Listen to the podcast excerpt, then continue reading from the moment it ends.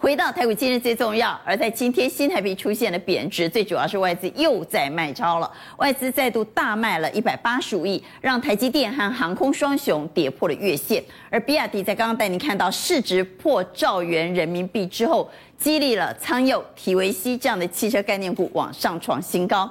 五月营收出现了强嘎空，特别是中小股哦，在今天同样的跟昨天一样，是上市和上柜两样情，两个世界。集中市场是下跌，但电动市场是上涨。在今天中小股喷了三十档涨停板，高殖利率股在今天表现不错，联发科、日月光逆势上涨。稍后一一帮您来做解读。赶快来介绍来到节目现场的来宾，邀请到骨科大夫荣义生，大家好。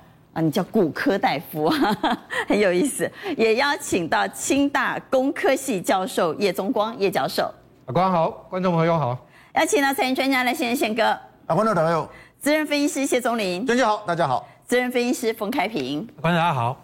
啊，今晚最重要、凶大条就是今天晚上美国要公布 CPI 数字，特别是会联动到下周的升息幅度，所以在今天节目当中，我们要特别带您来观察通膨风暴已经席卷全球。我们先来谈谈欧美，欧美现在要对抗超标通膨，特别是今天晚上 CPI 数字有没有可能突破八点三，还是如预期的在八点二呢？外资。大卖了一百八十五亿，所以让全指股在今天表现弱势。台积电破了月线，航空双雄是因为油价的关系，在今天也表现弱势。所以，我们请股科大夫带我们来看哈，因为外资当然会看美国 CPI 的数字来决定要不要从台湾提款。我们在今天看到外资大卖超一百八十五亿，卖了什么呢？如同刚刚宗林所说的航空股啊，卖了三万五千七百七十一张，长荣航大卖第一名，接着卖了群创、台积电、华航、开发金。还卖了新光金、联电、红海以及长荣，所以卖了航运股，卖了晶圆双雄，卖了金融股，也卖了全指股的红海。我们回到台股，今日最重要带您来关心的是五月营收出现强嘎空的都在中小型股，特别是在今天中小型股还三十档攻到涨停板。所以我们请荣旭带我们来看营收好、筹码又漂亮的哪些个股会往上动。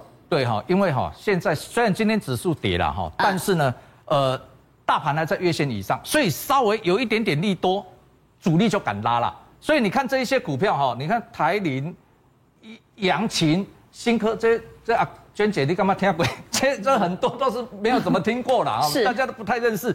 但是它有一个优势，就是因为这些都主力股，应应该就特定的资金去点的啦，因为成交量哈。成交量平常都很小啦，那呃股价也很多都是十几二十块的，那很多大家没有听到，但是确实因为营收不错，营收有些新高，有些创了呃几个月以来的高点，所以有这样的一个题材，他去点它，他就敢去点火。但问题是，你买了这种股票，你要卖的比主力快啊。如果呃主力有赚的价差，他可能马上就跑掉。所以要我的话，我就不太会去买这一些股票。哦就不要跟了，太危险。我认为就不要跟。那我往下来看，嗯，那哪一种可以跟呢？来，我认为还是要的可以吗？名门大户一点啦，所谓名门大户一点，就像投信嘛。对，至少投信有买嘛，投信有买，你的咖啡要跟跟丢嘛。你比如说五月营收公布出来，像康普啦，这个预期这营收都创新高的嘛，但是他法人有在买啊，投投信有在买啊。你看康普前前天的时候爆量上影线，哎，两天又把它尬过去，表示这个还有行情啊。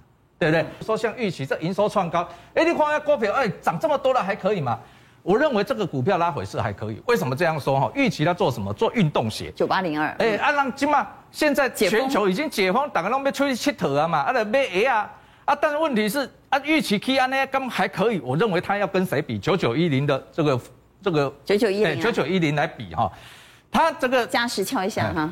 那我们看到丰泰它的一个股价哈，接近两百块，也是做运动鞋的。哎，最近也也开始在涨，也有投信的买盘哦。但是问题是，今年第一季哦，预预期赚二点九 EPS，但是呢，这个呃这个丰泰呢，它今年第一季才赚二点三，全年我们估计丰泰 EPS 大概十块钱。丰泰，那现在丰泰的股价多少？两百。